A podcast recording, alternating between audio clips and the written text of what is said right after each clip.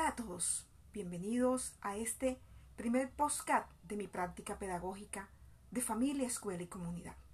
Quien les habla, Yolima Larrea Villa, estudiante de noveno semestre de la licenciatura en Pedagogía Infantil. Soy de San Estanislao de Cosca, municipio del departamento de Bolívar, pero hace más de 20 años radicada en el municipio de Soledad Atlántico, conocido como la tierra del Merecumbé y la Butifarra. Moradora del barrio Villa Carla, ubicado al suroccidente de este municipio. Soy madre comunitaria FAMI desde hace 16 años, mamá de dos maravillosos hijos y apasionada con el servicio a mi comunidad. Hoy no es un día normal. Me enfrento a un nuevo reto en mi formación docente. Por eso me encuentro en la Plaza San Antonio de Padua, de esta hermosa ciudad donde habito. Es un lugar muy concurrido, dispuesto para la recreación, convivencia y desarrollo cultural de los odeños. Allí encontramos la ermita que lleva el mismo nombre de la plaza, el Museo Bolivariano, que fue el lugar donde se hospedó Simón Bolívar en su paso por este municipio antes de dirigirse a la quinta de San Pedro Alejandrino en Santa Marta. También está el Teatro Olimpia, uno de los más antiguos de esta región. La Biblioteca Pública Gabriel Escorcia Gravini, única en esta ciudad. También hay alrededor locales comerciales y vendedores estacionarios característicos de la región. Soledad cuenta con 721.958 habitantes aproximadamente. Ocupa el octavo lugar en cuanto a población en nuestro país. Ha recibido grandes cantidades de población desplazada inmigrante de Venezuela, siendo un lugar donde se fusionan varias culturas y es común encontrarse con personas de diferentes lugares del país y del extranjero.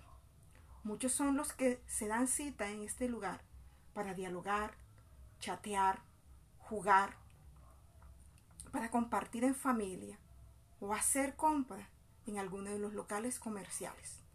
Otros son trausentes que se desplazan a pie o en motocarro porque es un paso obligado para ir al mercado. En el tiempo que estuve realizando la observación, noté que ninguna persona ingresó a la biblioteca, aunque se encontraba abierta al público. Y esto demuestra la falta de interés de los moradores por la lectura. Hoy día los libros han sido reemplazados por los celulares, tabletas y computadores.